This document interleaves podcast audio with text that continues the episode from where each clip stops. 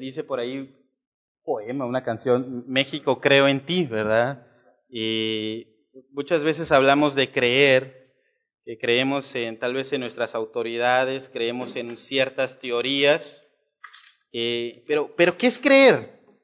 ¿Sí? ¿Qué es creer? Ahora, en la iglesia hablamos mucho sobre creer. ¿Tú crees? Eh, le hablas seguramente a alguien, fuéramos todos aquí a Santa Mónica a compartir la palabra de Dios y le, decimos a alguien, fíjate que Jesús es el Salvador del mundo, eh, ¿crees esto? ¿Crees que Jesús es el Salvador del mundo? ¿Te arrepientes de tus pecados? Y muchas veces mucha gente diría, eh, espérame, no quiero hacer un compromiso ahorita. ¿Por qué a la gente le cuesta tanto creer?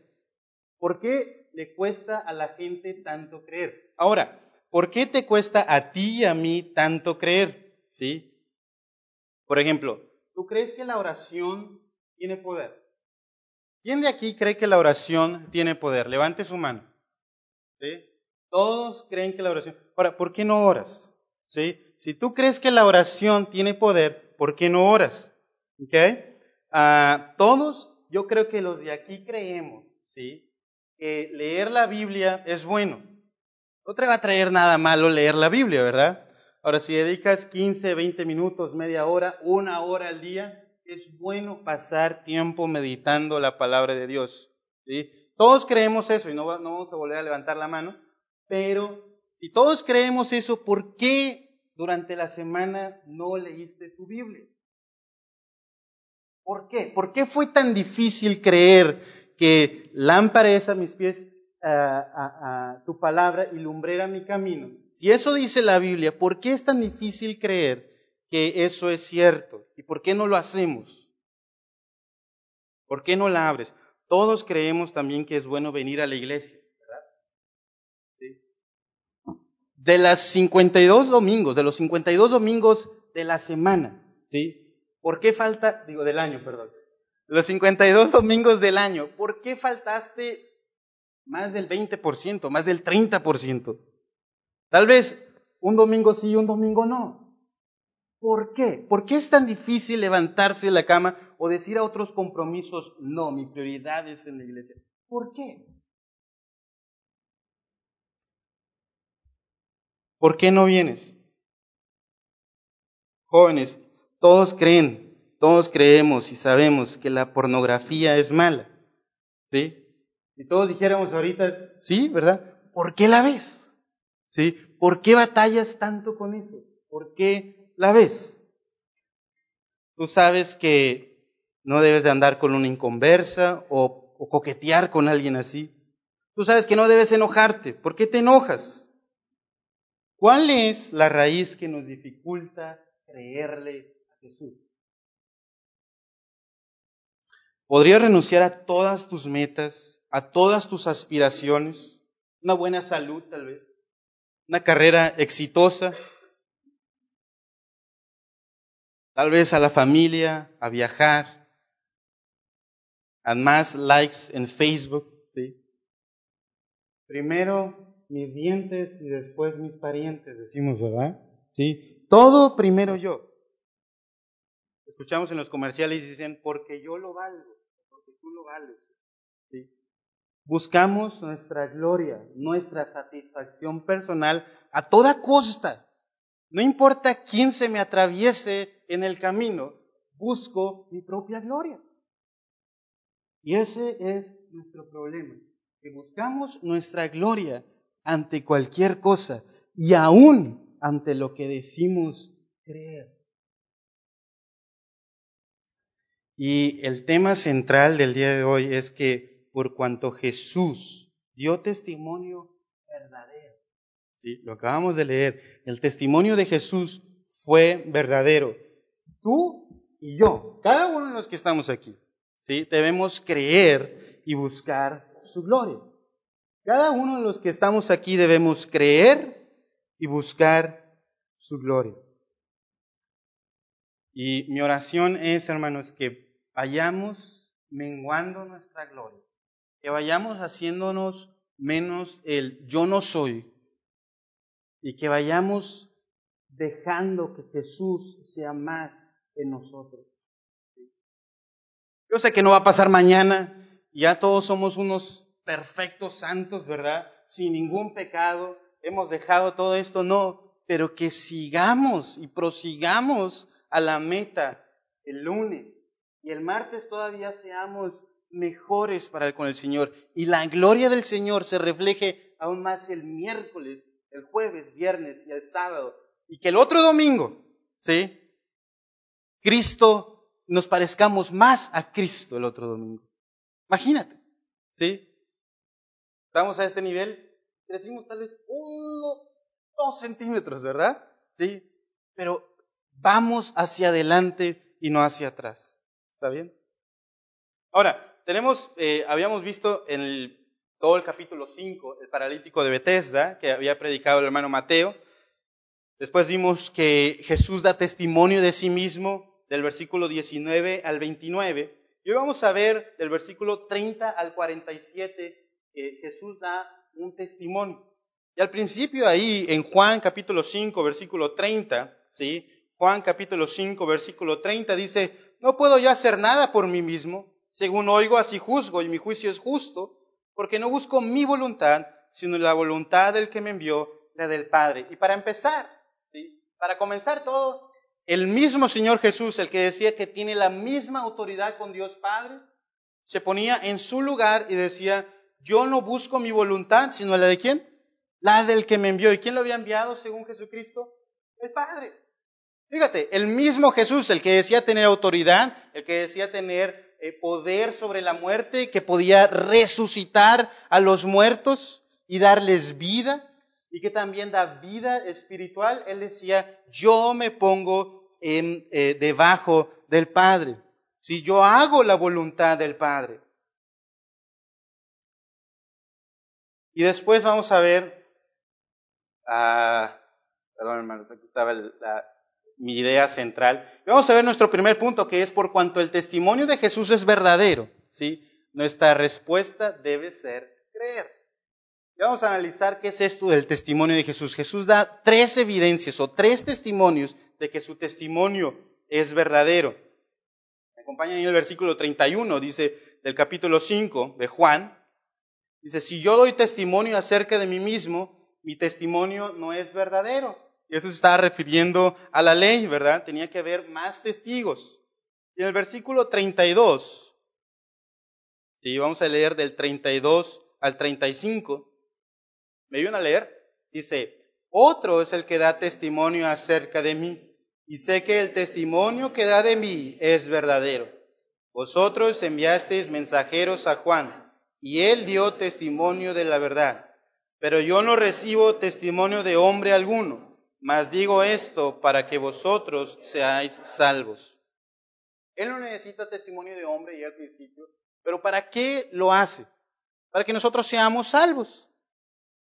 Por misericordia a ti y a mí da un testimonio y es verdadero y pone a Juan el Bautista. Uno que andaba vestido eh, medio extraño, ¿verdad? Eh, que comía langostas y dio un testimonio sobre Jesús allá en Juan 1.29.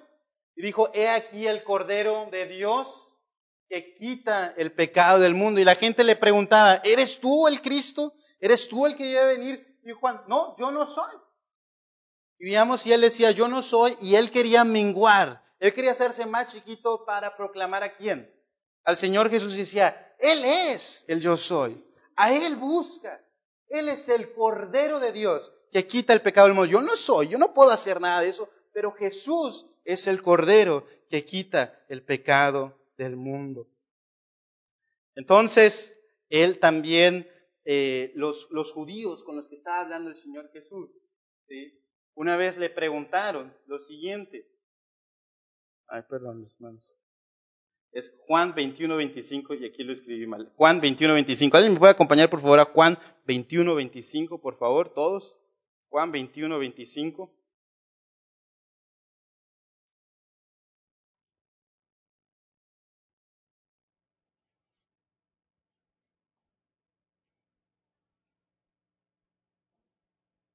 Y les preguntaba Jesús a, la gente, a, los, eh, a los judíos, a estos de, que estaban en autoridad, decía, ¿el bautismo de Juan de dónde era? ¿Del cielo o de los hombres? ¿Y qué le decían ellos? Ellos entonces discutían entre sí diciendo, si decimos del cielo nos dirá, ¿por qué pues no le creísteis? Y si decimos de los hombres, tenemos al pueblo, tememos al pueblo, porque todos tienen a Juan, ¿por qué? Por profeta. Todos creían que Juan era profeta. Y si decían que no era profeta, muy seguramente hasta lo iban a apedrear, los iban a apedrear, ¿verdad? ¿Cómo que Juan no es profeta? Claro que fue profeta. Y decimos que es del cielo, a ¿por qué no les creísteis? Ellos sabían que Juan daba un testimonio verdadero. Si regresamos ahí a Juan, capítulo 5, dice que él era una antorcha, ¿sí? Versículo 35. Él era, él era antorcha que ardía y alumbraba. Aquí tenemos algunos focos, ¿verdad? Ahora, si los desconectamos de la luz de la Comisión Federal de Electricidad, ¿qué pasaría? No hay focos, ¿sí? No hay luz. Se acabó. Ellos no tienen luz propia, ¿verdad? La antorcha tampoco tiene luz propia. Alguien le pone por ahí la luz. Y era una antorcha que alumbraba luz y que reflejaba un camino, alguien que iba a venir pronto y alumbraba ese camino con intensidad. Y ese, él alumbraba el camino. Cristo es el camino.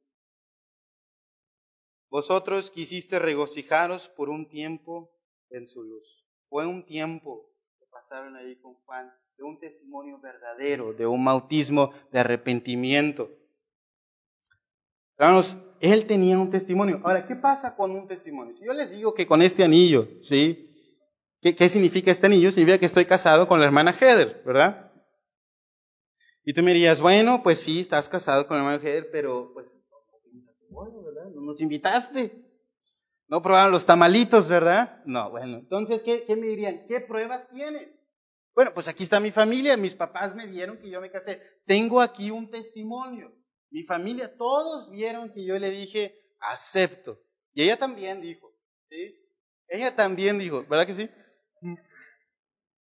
Y después de todo este tiempo, pues tengo un testimonio, tengo fotos, tengo evidencia. Pero ¿cuál sería la evidencia que también me ampara todavía más? Pues las firmas, ¿verdad? Yo puedo haber dicho muchas cosas, pero lo importante allí era mi firma ante notario público, etcétera, etcétera. Ese es otro testimonio. Ya tenemos el testimonio de Juan el Bautista, un hombre importante, un hombre que predicaba la verdad. Dice, Juan el Bautista habló de mí y dijo que yo era, que yo soy el Cordero de Dios. Pero Jesús, en el versículo 36, ah, eh, nos habla de un mayor testimonio, ¿sí?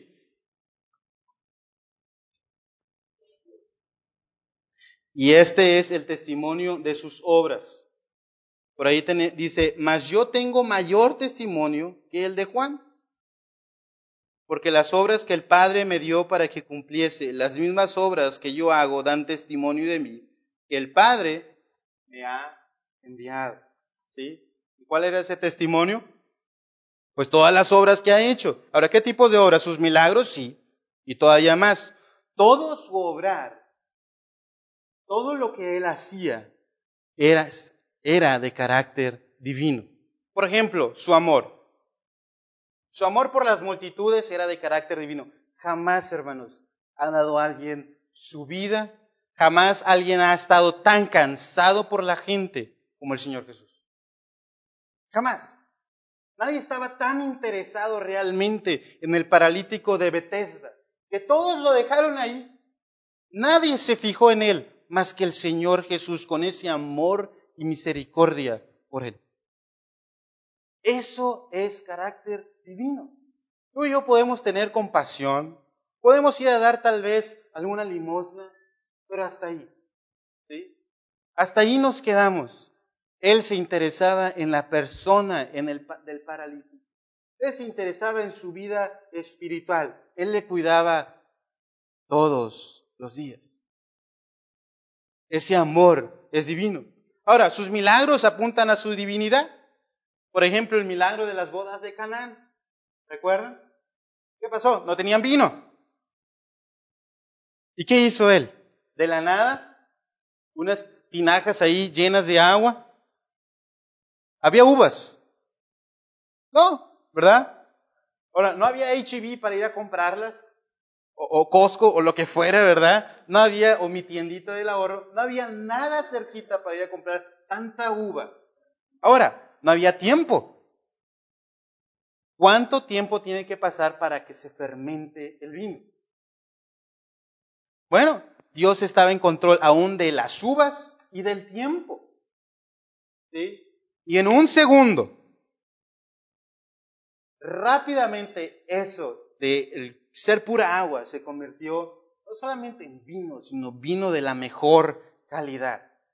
De la nada hizo el mejor vino habido y por haber. Eso demuestra su divinidad. Por ejemplo, el milagro aquí del capítulo 5 ¿sí? apunta a su divinidad. No solamente él tenía un amor especial, sino su propósito era mostrar este pasaje increíble de Juan capítulo 5. El propósito de Jesús era mostrar que Él es Dios. Por eso le querían apedrear. Él quería apuntar con ese milagro a su divinidad. ¿A quién era Él? A que Él era el Señor del día de reposo. Y que Él hacía las obras de su Padre. Ahora, sus conversaciones eran comunes y corrientes como las de nosotros. ¿De qué hablamos nosotros? ¿De qué hablas ahí en el medio tiempo que tenemos en el descanso? Cosas triviales, ¿verdad? Cosas a veces sin sentido. ¿Te acuerdas de qué platicaste la semana pasada? O la última vez que estuviste aquí en la iglesia. ¿Te acuerdas? Fue algo así como que, ay, está súper interesante que hoy es el capítulo 2. ¿No, verdad? ¿Sí? Que si quedó el América campeón, que si va a ser frío, cómo pasaste las vacaciones. Y el otro año no vas a tener ni la mínima idea de qué estabas platicando. ¿Verdad? Ahora, la plática de Jesús en el capítulo 4 con la mujer samaritana, esas son conversaciones divinas. ¿Recuerdas de qué platicó? Ahora, le habló de un agua, un agua viva que él le podía dar. Y muy seguramente la samaritana estaba, eh, este es un loco, quién sabe de dónde llegó, ha de traer mucha sed. Ha de estar diciendo otras cosas sin sentido porque trae sed. Pero después el Señor Jesús, en su divinidad, le apunta hacia su pecado hacia su problema. Aquí muy seguramente en el break no andamos diciendo, oye, pecador, ¿cómo te fue esta semana? Muy seguramente no andamos así apuntando a todos los pecados, ¿verdad? Pero él en su conversación divina, él se apunta a su divinidad, que él sabe todas las cosas, sabe todo lo que hay en ti y en mí también. Cada cosa que hicimos esta semana, él la conoce y él te podría estar platicando una conversación eh, divina. Natanael, él fue, lo buscó, lo encontró, la mujer, la mujer samaritana, su santidad, su sabiduría, su sacrificio, su compasión, su misericordia siempre apuntan hacia su divinidad. Todas sus obras dan testimonio de su divinidad y su obra más grande, su obra más grande que apunta a su divinidad fue su muerte y su resurrección. Nadie murió como este hombre. Ninguna muerte se estremeció tanto el cielo y la tierra como este hombre. Jesús. Ninguno se rompió el velo por la mitad. A ninguno le sorprendió y dijo el soldado que este realmente era hijo de Dios. Jesús murió como un criminal, traicionado, rodeado de criminales, con una muerte, con una muerte espantosa, cruel y dolorosa, con una corona de espinas. Y su muerte, una muerte profética. por todo el Antiguo Testamento. Lo más glorioso y lo grandioso de todo esto es que no se quedó ahí, sino que resucitó. Todo esto apunta a su divinidad. Su amor, sus milagros, sus conversaciones, su muerte, su santidad, todo él apunta a la divinidad. Ese era su segundo testimonio. Juan dio testimonio de mí que yo soy el Cordero y mi segundo testimonio son mis obras. Todo lo que yo hago apunta a que soy divino. ¿Quién obra como Jesús? Y el tercer testimonio es el testimonio del Antiguo Testamento. ¿Qué dicen las Escrituras sobre Jesús? ¿Qué dicen las Escrituras sobre Jesús? Veamos ahí eh, eh, Juan 37 al 39.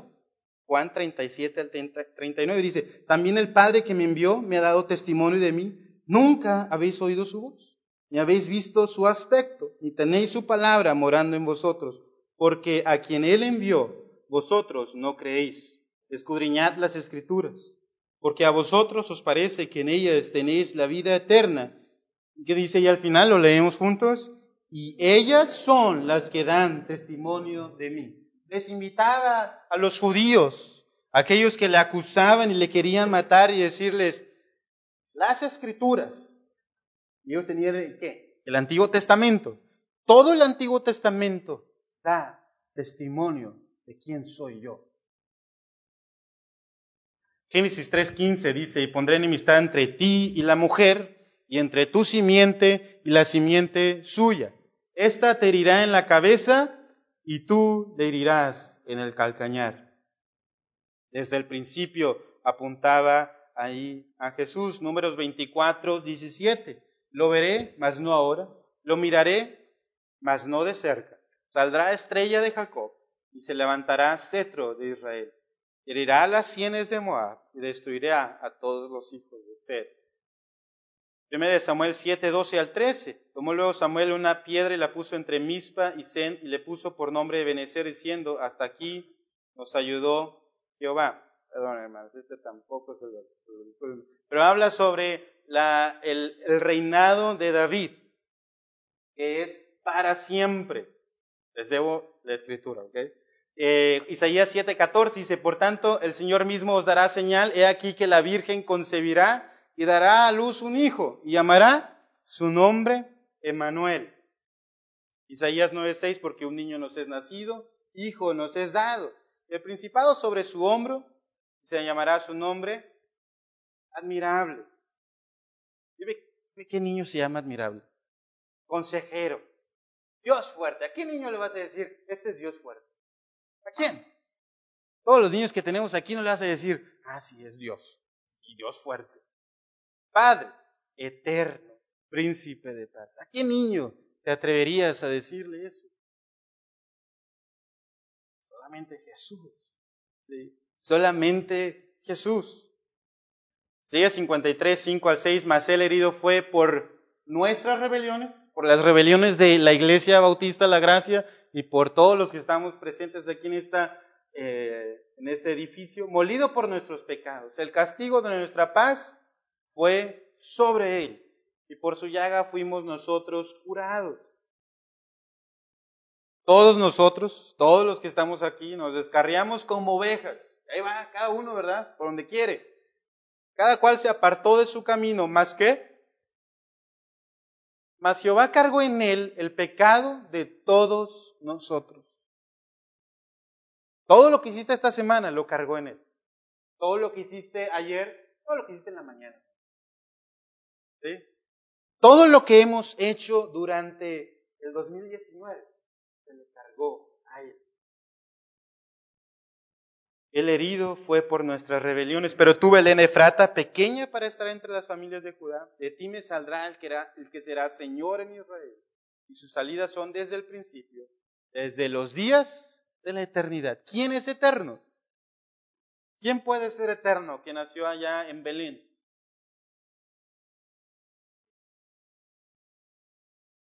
Las escrituras, y nos cansamos de, ver todo desde Génesis, ¿sí? Hasta Apocalipsis, ahora que nosotros tenemos todo, el, el canon bíblico. toda la escritura se trata y se centra sobre Jesús, el Dios verdadero. Le decía, escudriña las escrituras, vea las escrituras. Eso es, apunta a, mí. Ahora, hermanos, ¿cómo lo aplicamos a nosotros? ¿Cómo lo aplicamos a nuestra era? Ahora, tenemos profetas, ¿verdad?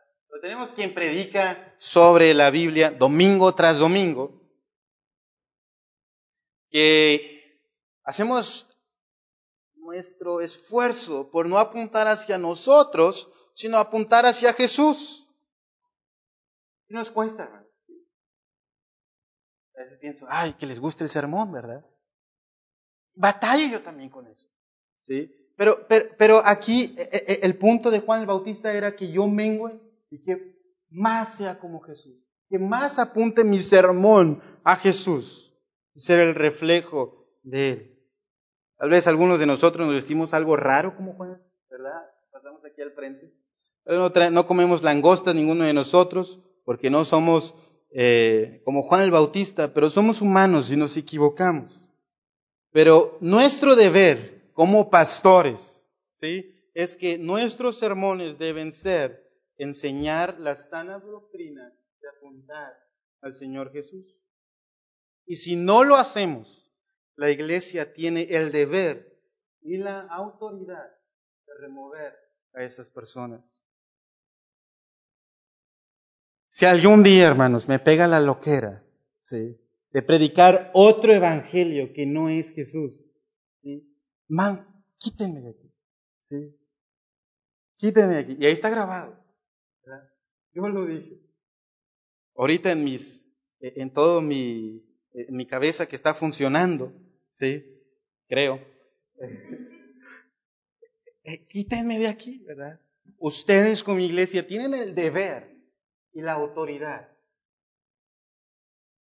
de remover a esa persona. Ahora, tenemos obras, obras que han sucedido en el día al día, pero tenemos obras que han apuntado a que Jesús realmente eh, está con nosotros en el día al día, su cuidado diario, obviamente. Sí, pero algo que a mí me impresionó es, eh, por ejemplo, eh, Lalo y Debbie, ¿no? Estamos pidiendo, ¿por cuántos años? ¿Siete años? ¿Sí? Eh, y le decían que no, no se puede, etcétera, etcétera. Y oramos, y oramos. Aquí está Ilianita, ¿verdad? Y bien gordita aquí con nosotros. ¿Sí? La puedes cargar y es de veras. Aquí está un milagro Dios. Jorge estaba muy enfermo, ¿verdad? Y él dio testimonio y dijo, el Señor me sanó.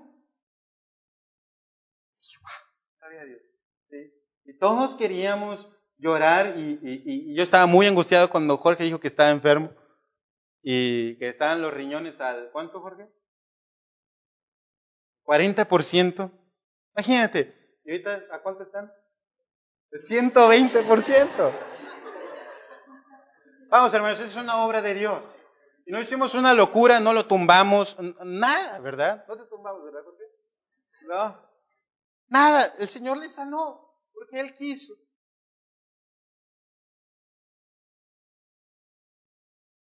Y hemos visto cómo la iglesia, Dios ha cuidado, le ha guardado en el día al día. ¿sí? Es por, por su pura gracia que a pesar de nosotros aquí estamos. Tenemos su palabra, su palabra completa, el Antiguo, el Nuevo Testamento. ¿Y crees? El tema central es Cristo. ¿Tú crees? Tienes tanto testimonio. Tienes el testimonio de los hermanos. Tienes el testimonio de las obras y tienes su palabra. ¿Crees? La pregunta, aunque, mi punto número dos, aunque Jesús dio testimonio verdadero, ¿por qué no creo? ¿Sí? ¿Por qué me cuesta tanto creer? Tengo el testimonio de los hermanos, tengo el testimonio de las obras, tengo el testimonio del antiguo y no solamente como los judíos, el Antiguo Testamento, ahora tengo también el Nuevo. y preciosas epístolas como Romanos, Corintios, Filipenses, etcétera, etcétera. ¿Por qué me cuesta tanto creer? ¿Están conmigo? ¿Sí? A mí a veces me cuesta tanto creer. Yo creo que a ti también. Y estás de carne y hueso como yo. Versículo 40. Versículo 40 dice, y no queréis venir a mí para que tengáis vida. ¿Sabes qué es lo natural en nosotros? Todos nosotros, cada uno de nosotros. Es no querer ir a Jesús. Es lo más natural. No quiero ir a Jesús. Y yo creo que debemos estar luchando a diario de querer correr con el Salvador. ¿Por qué es tan difícil creer que amar sacrificialmente, como dice la Escritura, a mi esposa es mejor? ¿Por qué es tan difícil creer que esforzarme en el trabajo sin transar es mejor? Porque lo dice la Escritura. ¿Por qué dice que la Escritura que me debo de esforzar arduamente, por ejemplo, estudiando en la escuela? ¿Por qué? ¿Por qué es tan difícil creer y no estar de flojo? ¿Por qué? Porque nuestra naturaleza está caída, muerta y gobernada por el pecado. No solamente batallas tú, y esta sección también batalla todos los días, y aquella sección, y los que están allá atrás escondidos también batallan. Todos batallamos con eso, porque hay como ah, un monstruo viviendo dentro de nosotros. Y decíamos de Ileana, tiene su monstruito, ¿verdad? Mis hijas tienen otro monstruito ahí escondido y es malo, terrible. Y tal vez nos causa gracia, pero ese monstruo se va convirtiendo más grande y más grande y más grande. Es nuestra naturaleza. No es natural de nosotros el querer correr a Jesús. No queremos ir a tener vida en abundancia. Nos gusta revolcarnos como los cochinitos en el lodo. ¿Sí? Tú tienes un cochinito, lo bañas y lo dejas ahí escoger entre una cama bonita, a gusto, para una almohada blanca y limpia, y le das ahí todo lo de hacer el cochinero y todo eso. ¿Qué crees que va a correr? Ahí al, cochinero, ¿verdad? Nos parecemos en eso, hermanos. Y en el versículo eh, siguiente, en el 41, dice, Gloria de los hombres no recibo. Fíjate, Jesús no recibía gloria de los hombres, ¿por qué? Porque no era su fin. ¿Okay? Porque esos líderes judíos buscaban un conquistador que les quitara la opresión de Roma. Buscaban a alguien que le dijera, wow, mira nada más, ¿cómo estás ayunando? Pásale por aquí, por favor, pásale por aquí para aplaudirte. Qué bien lo estás haciendo. A ver, unas monedas, ¿cuántas vas a dar? Cinco monedas. Wow, le damos cinco aplausos. Increíble lo estás haciendo estás dando tus obras, ¿verdad? Todo esto te sobra, no, es eh, la gran cosa, pero no importa, diste algo. Reflectores, por favor. Ayudaste a alguna hermana de la iglesia, pásale, la visitaste, pásale, queremos aplaudirte. Oras en tu casa, con tu familia, pásale al frente, aplausos. ¿Te enojaste durante la semana? ¿No oraste? Ah, no viniste en la iglesia. Ah, estás en pecado. Tienes problemas en tu matrimonio. Estás peleado con tu esposo o con tu esposo. No le hablas a fulanito en la iglesia. Por eso te sientas de aquel lado y, los de este lado están peleados con los de allá. ¿Sí? No, no le hablas a nadie. No pasa nada. No te preocupes. Aquí buscamos que todos estén en paz. Buscamos la gloria tuya. Que tú estés en paz. Que tú estés bien.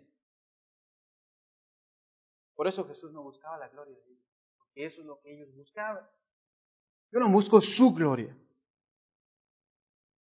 Buscaba una gloria mayor. Ahora el versículo 42 dice, mas yo os conozco que no tenéis amor de Dios en vosotros. Y hemos dicho que Jesús conoce a todos. Jesús conoce todo lo que tú hiciste durante la semana, todo lo que hiciste en el 2018, 2017 y para atrás, para atrás. Si alguien es del 50, hasta los años 50, ¿verdad? Sí. Del 40, del 30, y yo creo que ya de 1900 para atrás ya no hay nadie, ¿verdad? Ok. Pero Dios sabe todo y todo lo que pasó antes de. Y aquí llegamos a un punto donde explícitamente habla a los no creyentes. Dice que, mas yo conozco que no tenéis amor de Dios Si no tienes amor de Dios en tu vida, si no tienes ese amor de Dios, no, no puedes. Es imposible el querer glorificar a Dios. Vas a tal vez intentar y vas a caer muerto rápido. ¿sí? porque no tienes cómo pelear la buena batalla. No estás capacitado. Si no hay amor, ¿qué va a salir? Pura maldad y el pecado, obviamente. Jesús los conocía y les decía, no, no tienen absolutamente nada de amor. De los demás podrás aparentar mucha piedad, pero Jesús sabe si tienes el amor de Dios en ti. Nada. Versículo 43 dice, mas yo os conozco que no tenéis amor eh, de Dios en vosotros. Yo he venido en nombre de mi Padre y no me recibís. Y otro viniere en su propio nombre, a ese recibiréis. Jesús decía otra vez en este versículo, ustedes solo buscan a alguien que represente su propia gloria, que represente lo que ustedes quieren, para nada la gloria del Padre, ¿sí? que ellos pretendían conocer y defender. No, hermanos, ellos buscaban a alguien que no exigiera tanto como Jesús, que no volcara sus negocios del templo. ¿Se acuerdan? Que no dijera que con ver a una mujer para codiciarla, ya adulteró en su corazón. No, no, no, digas eso. Que no dijeras que si alguien te hiere en la mejilla, ponle la otra. Que si alguien te pide una, una milla, ve con él dos. Porque Jesús no venía en su nombre, sino venía haciendo la voluntad de su Padre. ¿Y sabes en qué nos entretenemos, hermanos? Versículo 44. Y este es el punto central aquí del versículo. Dice, como podéis Ah, ¿cómo podéis vosotros creer? Pues recibís gloria los unos de los otros. ¿Qué dice? Y no buscáis la gloria que viene del Dios único. ¿Sabes por qué no crees? Porque buscas tu gloria. Tú no puedes combatir el pecado y caemos en pecado tras pecado tras pecado porque solo busco satisfacerme a mí mismo. No me importa para nada darle la gloria a Dios. Piensa en un pecado esta semana. ¿Sí? ¿Buscaste honrar y glorificar el nombre del Señor? No, para nada. Absolutamente nada. Estabas buscando por qué. Supongamos que te enojaste, ¿verdad? Esta semana. Supongamos que algo te hizo incomodarte. No pensaste en la gloria del Señor. Señor, pues yo te quiero dar la gloria. No. ¿Por qué no me dejaron pasar? Era mi turno. Mira, qué inconveniente, qué injusticia. Para nada. ¿Sí? Eso es solamente buscar mi propia gloria. ¿Y sabes en qué nos entretenemos? ¿Sí? En ver, quién, más, quién nos da más me gusta o más likes. Y no solamente de las redes sociales, ¿sí? sino en nuestras vidas. En eso nos entretenemos. ¿Qué dice ahí el versículo? ¿Cómo podéis vosotros creer? Pues recibís qué cosa? Gloria los unos de los otros. Qué bien predicó el hermano. Eh, no. ¿Por qué? Porque no me dijo nada inconveniente, ¿verdad? ¿Y el hermano qué le dice? Oye, qué bien estás actuando en tu vida, qué bueno que ofrendaste. Y su matrimonio un desastre. O su vida espiritual un desastre. Y así, le doy yo gloria a Él y Él me da gloria y ahí nos vamos entreteniendo.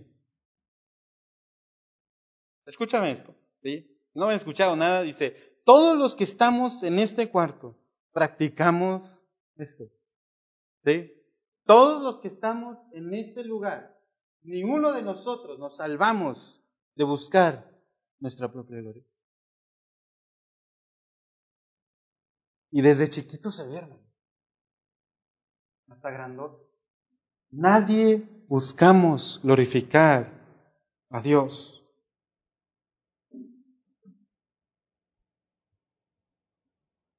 No creemos que orar va a traer grandes cambios en nuestra vida, porque buscamos nuestra propia gloria. Por eso no oramos. Ni leer, ni compartir, ni hablarle a los hermanos, ser fieles a nuestras esposas, disciplina a nuestros hijos, dejar el trabajo que nos está impidiendo crecer, aquel, ya sea hobby, eh, ya sea películas, ya sea lo que sea que nos impide crecer y ser más como el Señor Jesús. Venir a los estudios del jueves, venir a jóvenes. ¿Por qué? Porque buscamos nuestra propia gloria. Ahora, ¿cuál es esa gloria que viene del Dios único? Dice ahí al final del versículo 44, dice, ¿y no buscáis qué cosa? la gloria que viene del Dios único. ¿Qué es eso? ¿Cuál es esa que viene del Dios único? Juan 1.14 dice, y aquel verbo fue hecho carne y habitó ¿qué? Entre nosotros. Y vimos su gloria, gloria como del unigénito del Padre, lleno de gracia y de verdad. ¿A quién envió el Padre? Al Señor Jesús. Y ahí vimos su gloria. Esa es su gloria el Señor Jesús. No buscamos a Jesús, que Jesús sea más y que yo sea menos. El carácter de Jesús se refleje en mis conversaciones, en mi actuar, en mi misericordia, en mi amor, en mi oración por los demás, en mis pasos, las cosas que yo visito, las cosas que yo compro, las cosas que yo digo, las cosas que yo vendo, todas las cosas deben de reflejar más a Jesús. Hebreos 1, 1 al 13 dice, Dios habiendo hablado muchas veces y de muchas maneras en otro tiempo a los padres por los profetas, en estos postreros días nos ha hablado por el Hijo, a quien, constituyó heredero de todo y por quien asimismo hizo el universo, Dios creador, el cual siendo el resplandor, que dice, de su gloria y la imagen misma de su sustancia, y quien sustenta todas las cosas con la palabra de su poder. Todos los átomos que tú tienes ahorita en este, en tu cuerpo, el cerebro, todo lo que está funcionando, ¿sí? Él las está sosteniendo con la palabra de su poder, habiendo efectuado la purificación de nuestros pecados por medio de sí mismo. No tenía que venir, hermanos. No tenía que venir por gente como nosotros que nos encanta vivir en nuestra gloria. Se sentó a la diestra de la majestad en las alturas. Ese es la gloria que viene de Dios. El problema por la que tú y yo, cada uno de nosotros, pecamos y no creemos las escrituras, no queremos leer, es porque buscas tu propia gloria. Acuérdate, cuando no quieras leer, cuando no quieras orar, cuando te enojes con tu esposa, cuando te enojes con el maestro, cuando no quieras estudiar, lo que tú quieras y mandes, ¿sabes qué es? Es que estás buscando tu propia gloria. No estamos buscando la gloria de Jesús. Que Dios nos ayude. Que Dios nos ayude. Y la última, el último es, por cuanto Jesús dio testimonio verdadero, debo creer quién es Jesús. Versículo 45, 46 y 47. No penséis que yo voy a acusaros delante del Padre, a quien os acusa, Moisés, en quien tenéis vuestra esperanza. Porque si creyeseis a Moisés, ¿me creeríais a mí? Porque de mí escribió él. Pero si no creéis a sus escritos, ¿cómo creeréis a mis palabras? Y sabes, ellos pensaban que con andar con todos estos atuendos, con tener aquí las, eh, la palabra de Dios y con tenerlas en sus portales, con darle besos a la puerta, ¿sí? Porque ahí estaba escrita la palabra de Dios. Y ponían, ellos querían ser salvos, ponían toda su esperanza en Moisés. Y Moisés había puesto toda su esperanza en quién? En Jesús. Ellos ponían su esperanza en Moisés y, Moisés había puesto su esperanza en Jesús. ¿Y sabes qué decía Moisés de Jesús? En el principio creó Dios los cielos y la tierra y después más adelante dice, hagamos al hombre a nuestra, imagen, a nuestra imagen y semejanza. Dice, hagamos, hablando de la Trinidad. ¿Qué más dice? Juan, Génesis 3:15 y pondré enemistad entre ti y la mujer, entre tu simiente y la simiente suya. Esta te herirá en la cabeza y tú le herirás en el calcañar. Una imagen de Jesús derrotando a Satanás en el pecado. Deuteronomio 21, 22 al 23.